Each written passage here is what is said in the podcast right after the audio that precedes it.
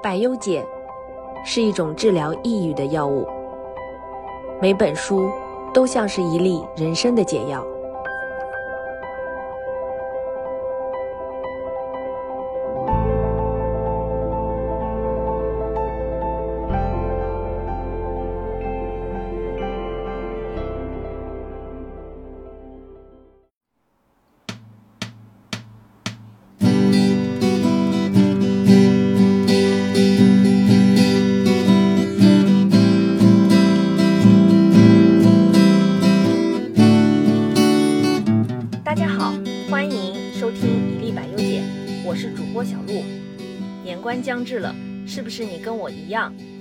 开始列新年的计划了？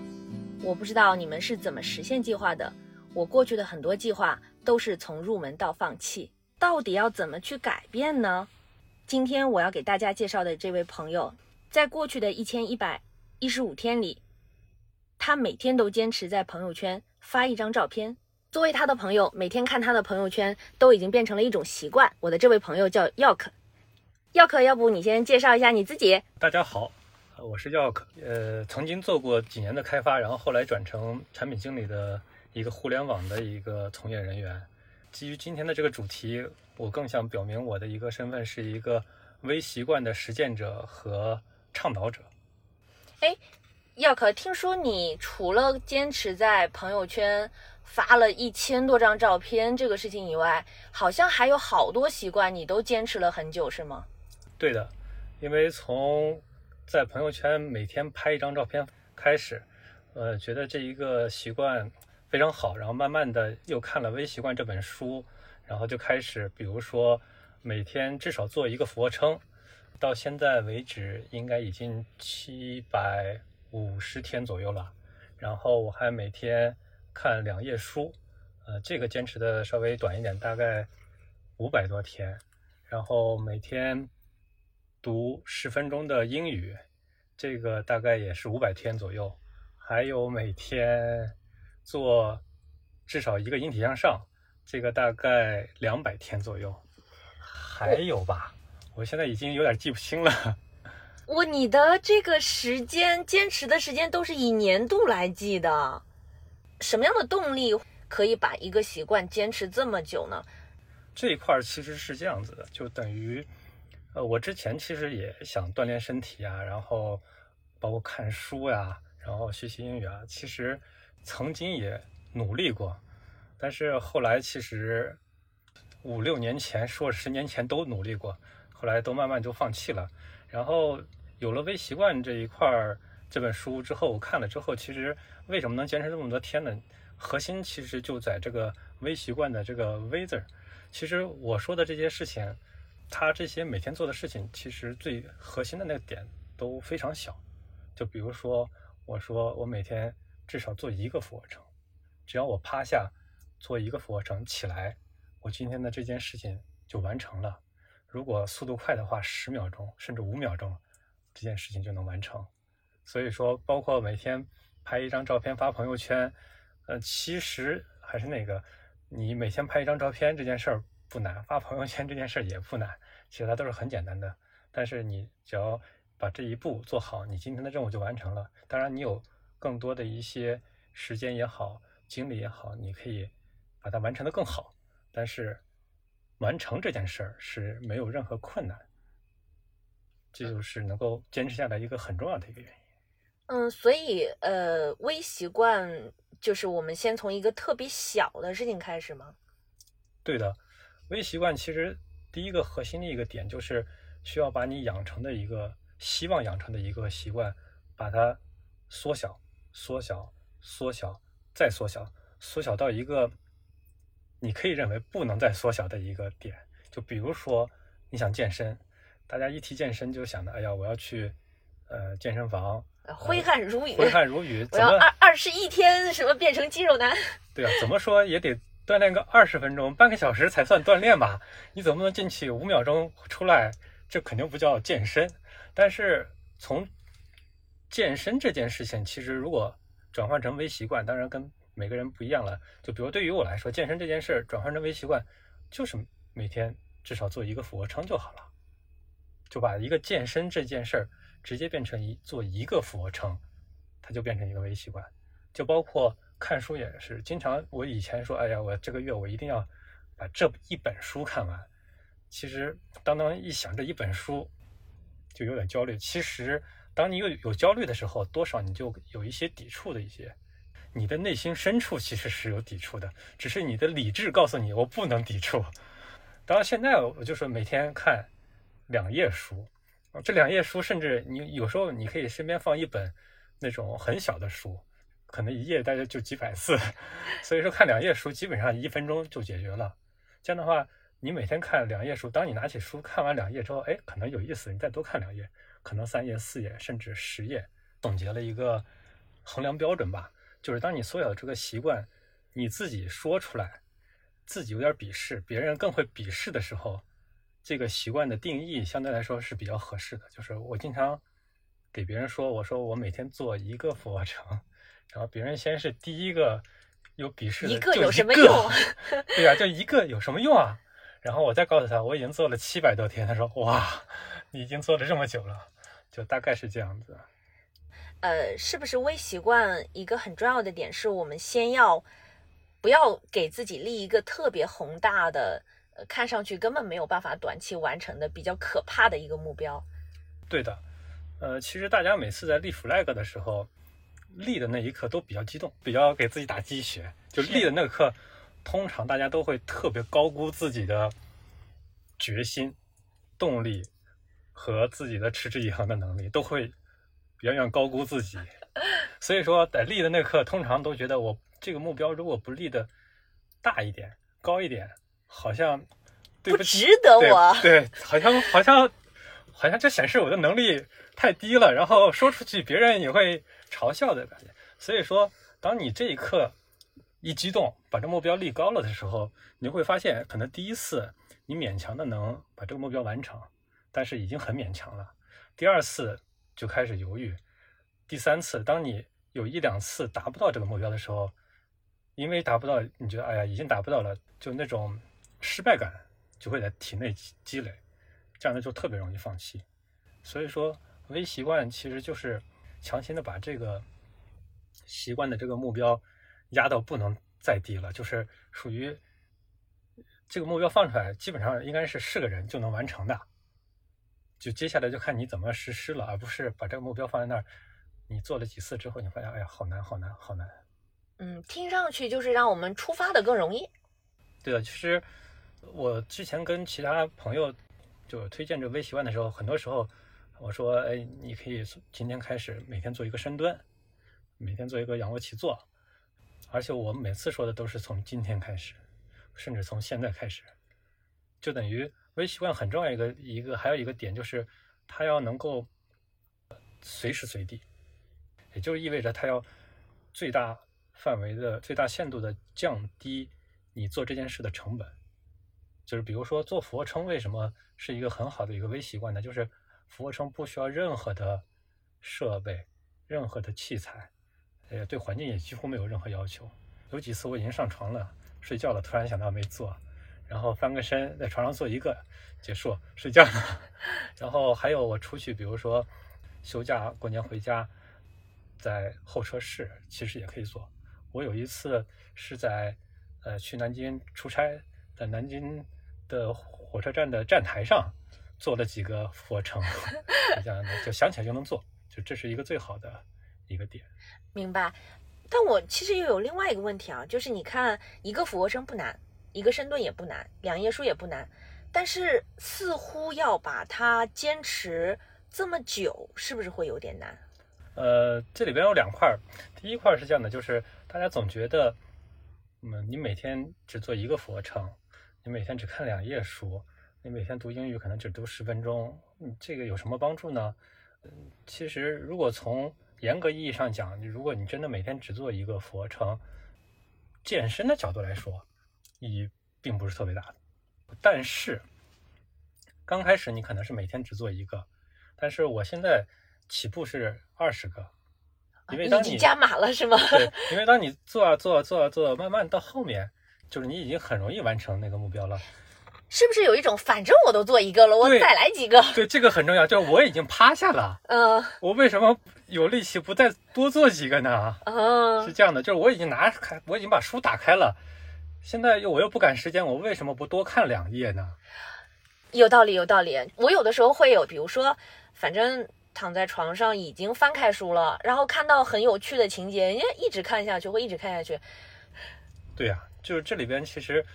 微习惯更多的是，他是说，第一，你每天很轻松的完成你的目标，做一个俯卧撑，但是他非常鼓励你，呃，完成并且超过你这个，因为很容易就能超过这个目标，所以说基本上你每天都处于超额完成的状态。嗯而不是仅仅完成的状态，就是基本上除了第一个月，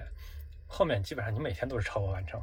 就我说我每天只做一个俯卧撑，但是我现在是二十个起步，然后经常是三十个，有时候有一阵子跟朋友 PK 是每天做一百个，哇，看上去微习惯好像是很小的，很，但是实际上你最终收获的很有可能是跟你我们要雄心勃勃立的那个 flag 已经很近了。对的，对的，就跟这边还有一个点，就是对于我来说，比如说跑步，跑步当然因为呃限制，其实我跑步并不是每天跑，但是我是每周跑。最开始可能三公里、四公里，现在每周基本上二十公里是肯定起步的，就等于你刚开始只要动起来就好了，好了，然后慢慢的有一句话我比较喜欢，就做了时间的朋友，你就慢慢积累，慢慢积累，到后面会越来越好，越来越好，越来越好。明白。其实微习惯刚才还说到一个，就刚才说的是有用没用，第二个说的是微习惯养成的另外一个难点。这个难点不是说这件事儿做起来它困难，就比如说不是做一个俯卧撑困难，不是拍一张照片困难。其实在我总结的是，最开始的难点在于你容易忘，就你容易忘掉做这件事儿，不是这件事儿太难，是这件事儿简单到你容易忘了做它。所以说，最开始养成一些习惯的时候，其实我是呃，比如说我是定了那个闹钟的，就是比如说最开始每天拍一张照片发朋友圈，我是定了个晚上十点的一个闹钟，嗯然后有几次闹钟响了，我现在发现没拍，然后确实，第一，今天如果有照片那最好，今天没照片，我只好在家里头拍一张发上去。拍照片这件事也是另外一个点，就在于去微习惯，我觉得很多时候就是你做一件事情就好了，不要想那么多后所谓的后果，比如说不要想它好不好。呃，拍照片这件事其实算是我比较自豪的，因为毕竟这件事坚持了一千一百一十五1115天天，今天是一千一百一十五天，并且是连续的，这还很重要，连续也很重要。嗯对这件事，其实呃从我个人来说，我还挺喜欢拍照片的，挺喜欢拍照片的。就之前，呃，就自己想的比较多，所谓想的比较多，就有时候拍完照片想发朋友圈，就觉得，哎呀，这个拍的是不是好啊？是不是合适啊？发了别人是不是会喜欢啊？就会想很多，就是就跟你要锻炼身体的时候，你会想很多一样。但后来我发现，就是一件事情你做就好了，想那么多干什么？对我我自己是也非常同意这一点，就是我经常会跟朋友讲，让一件事情发生的能力，这个能力是非常非常重要的。很多时候呢，我们都一下子会进入到想让一件事情按照你完美的想象、预期般的发生且拿到一个结果，这个事情太难了。对，但你如果只是让它发生，它实际上是比较简单的。因为要跟你聊这本书，然后我自己也在反思我生活当中有哪些习惯是这种逐渐养成的。我是一个身体素质很差的人嘛，嗯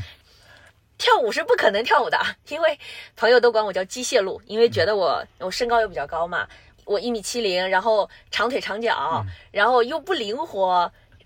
对我的朋友和同事来说，他们都无法想象我可以去挑战跳舞这个运动。嗯，以前年会的时候，他们让我跳舞是作为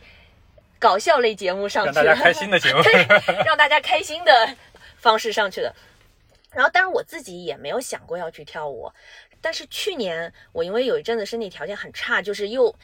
要想去健身，然后我自己曾经也是办过很多健身房的健身卡，能去三个礼拜的都算是久的。其实曾经一度都觉得说健身这个习惯我可能真的养不成了。去年大概在八九月份的时候，就是又有一种打鸡血的心态来了，嗯但是我这一次就去年的这一次呢，我没有这么想，因为我我想说是都失败那么多次了，就别再挑战了。然后呢，我就想说，我先去健身房吧，我先别管干嘛，嗯我不爱玩器械，我就跑步；我不爱跑步，我就上上团课，哪怕上团课瞎跟着蹦的呗。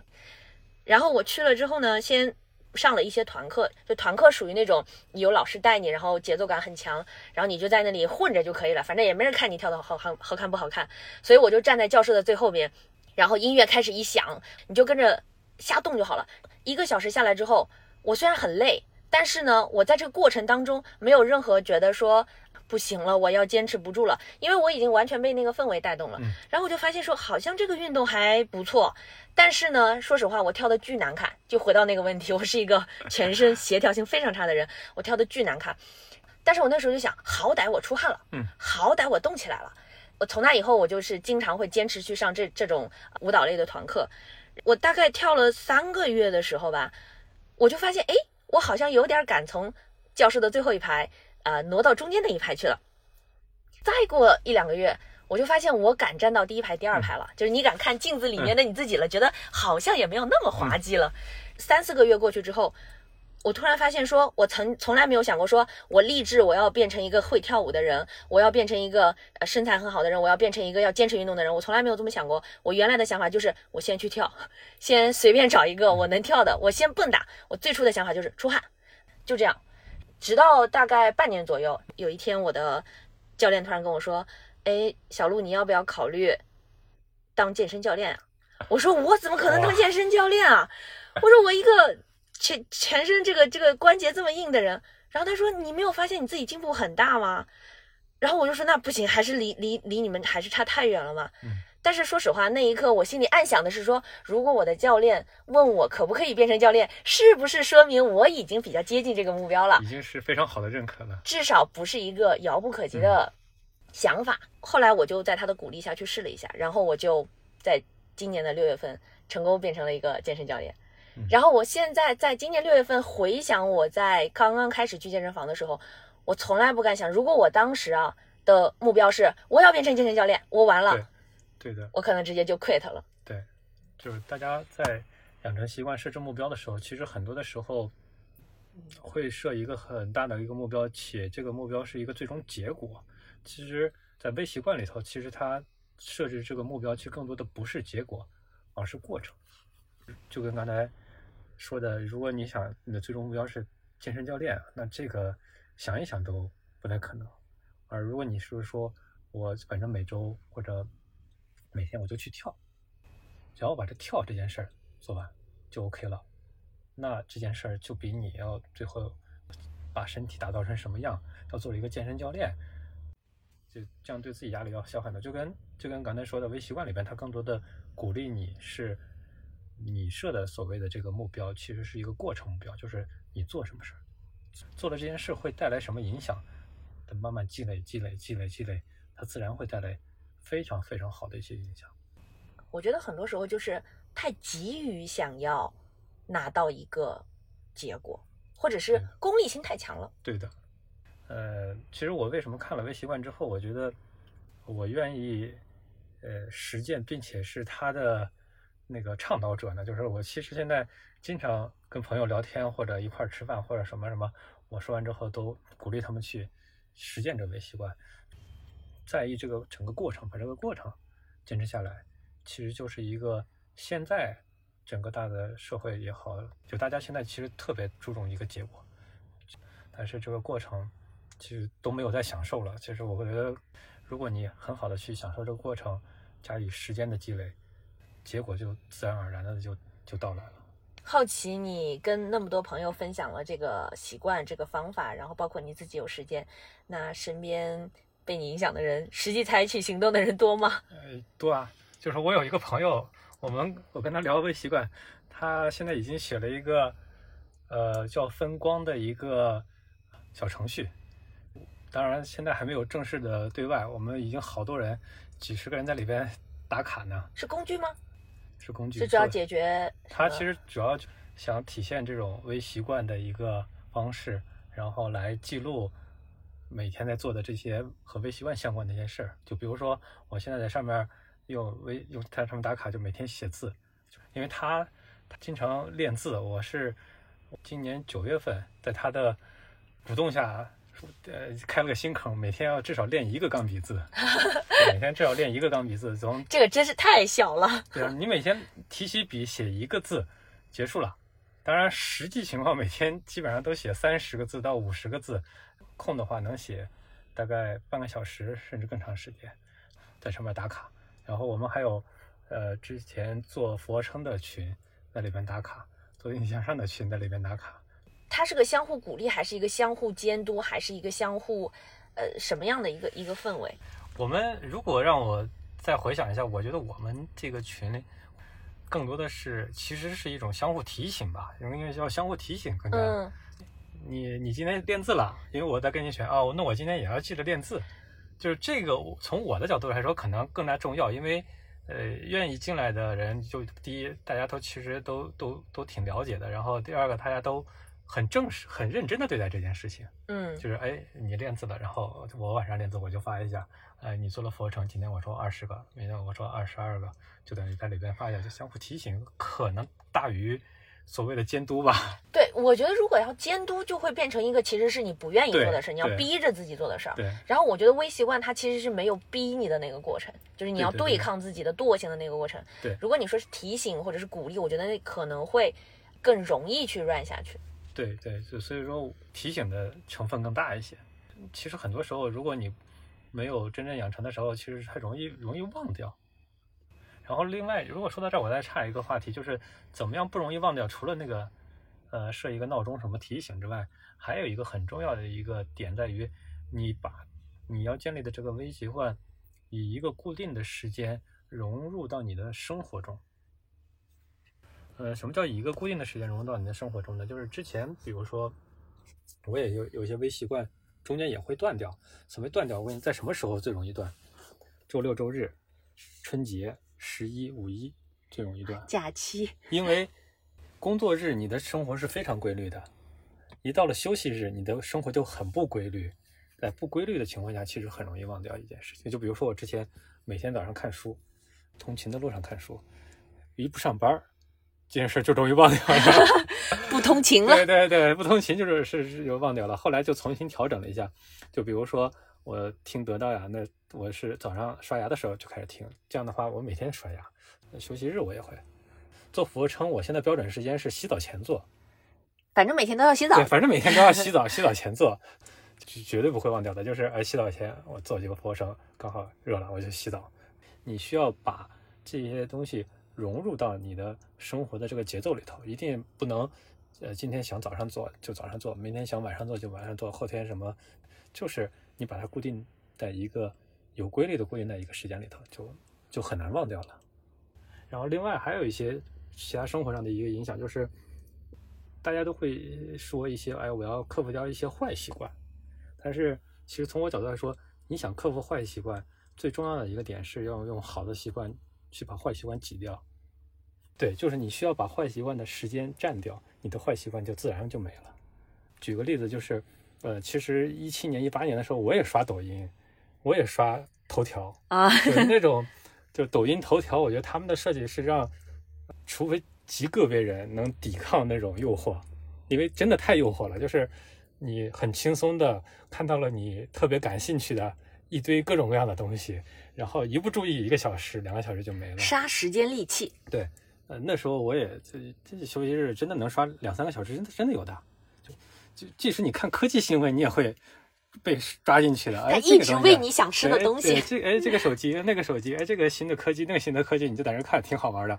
然后后来慢慢的，因为你养成这个所谓的微习惯，这些各种各样的习惯，就刚才我说了一堆习惯，都要花时间的。当这些时间占满了，你就没有时间 再去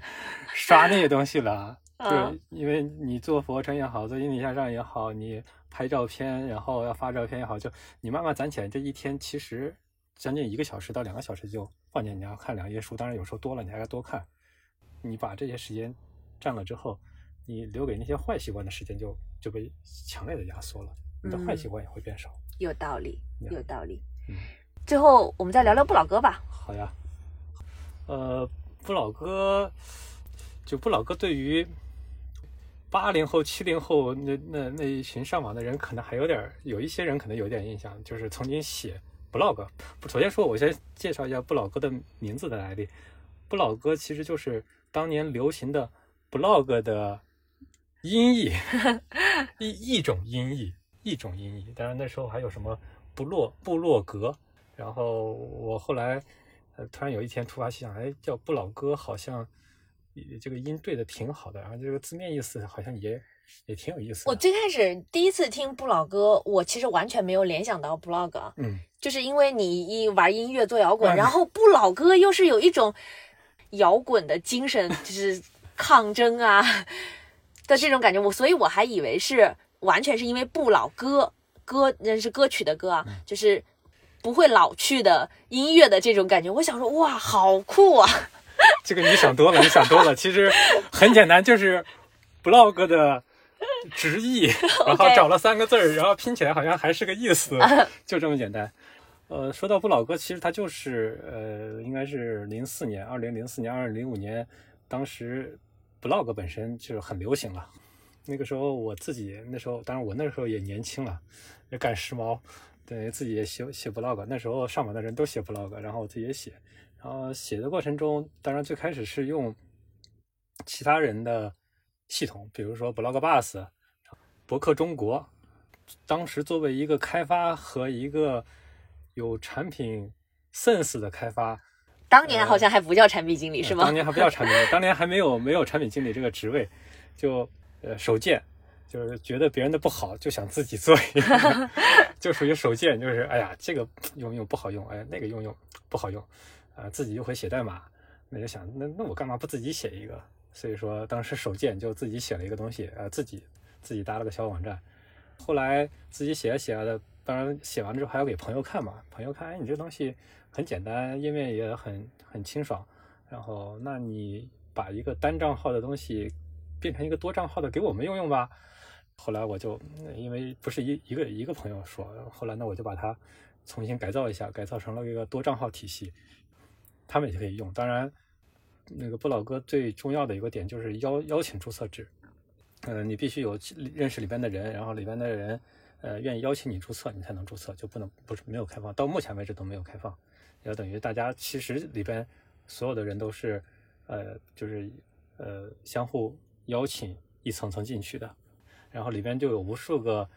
点形成无数个小的圈子，他们一波一波的在里边自己写一些生活日记，写一些分享就。当然，因为是比较私密的，所以说大家写的更多的是偏自己生活的感受，呃，生活的经历，呃，和日记类似的一些东西。嗯，明白。现在不老哥还在运行中，对吧？对，现在不老哥还在运营。就是在做不老哥的时候，其实我的内心心底，呃，有一个想法，就是呃，他也许做不成最大的一个所谓的 blog 的一个系统。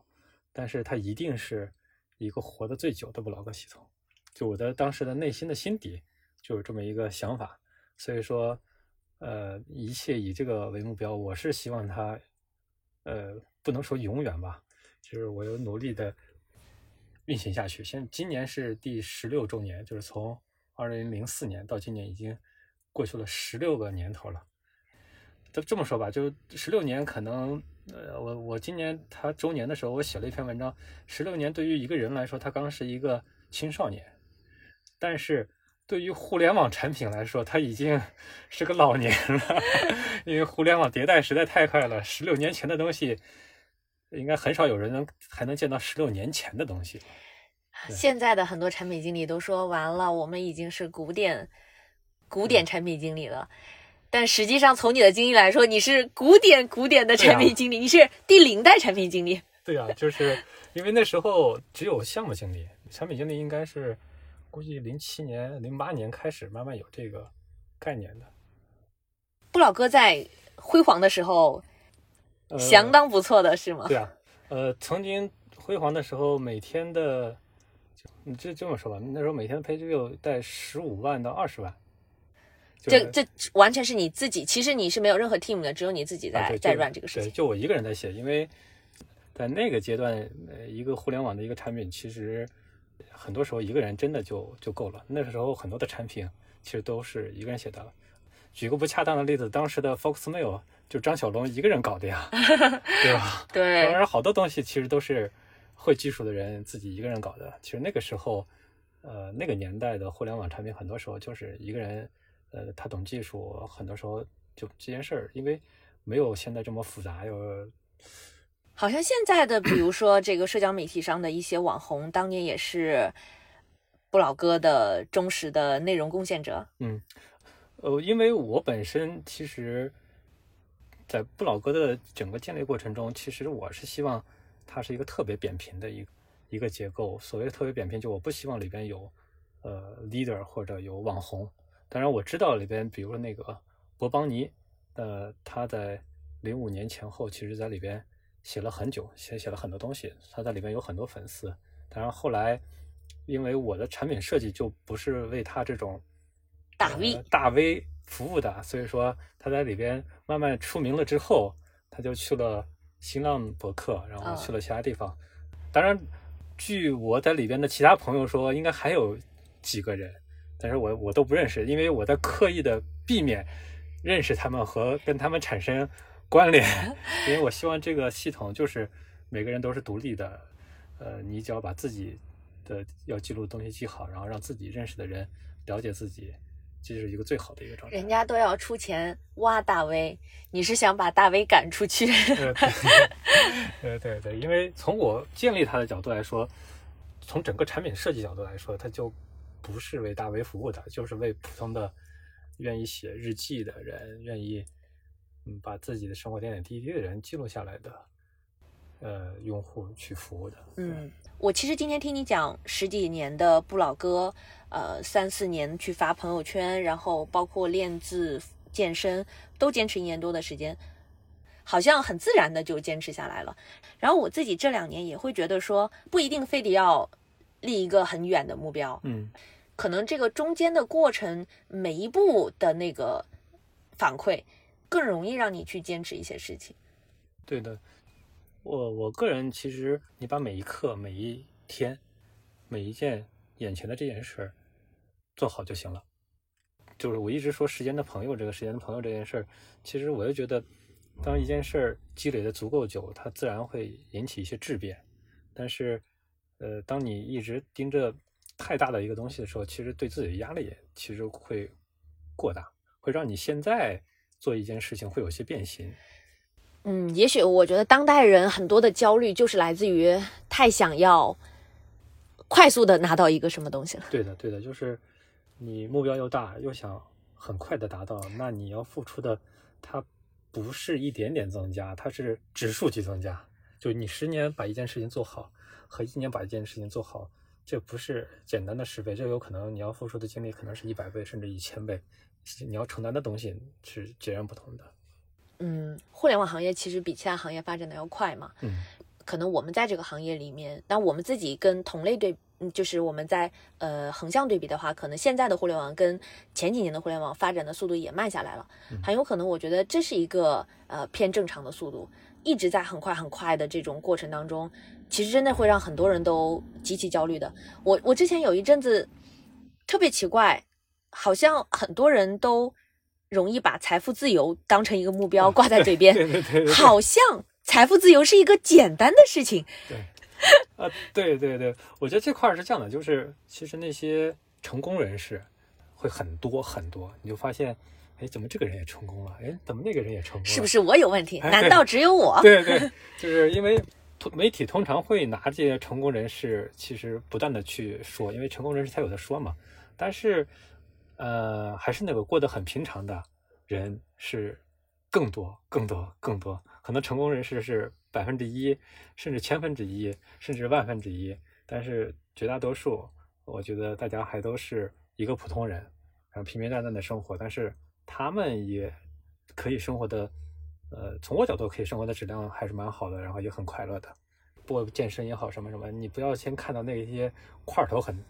很大的，然后真的是八块腹肌，然后线条很很美的，就他们也是少数。你如果直接以他为目标的话，呃，你的这个压力和你要付出的真的不是一点半点了。那对，如何避免从入门到放弃呢？可以先选择在入门的时候把它缩小成一个一定可以完成的任务。入门的时候，你把那个目标缩小、缩小、缩小再再小，就像微习惯一样，呃，把它变成一个微缩版的一个目标。然后关键的是开始和坚持。OK，好，那我们今天先聊到这里。然后现在已经到年底了，相信很多听众朋友也想要开始列新年的计划了。如果你听了我们这一期节目，如果你也希望自己的计划可以有更大概率的实现，可以去试着用一种新的方式实现目标，把它拆到很细很小，然后坚持下去。不要上来就立一个很宏大的目标，二十一天有八块腹肌是很难的。好，呃，我想给大家一句话，就是当你听到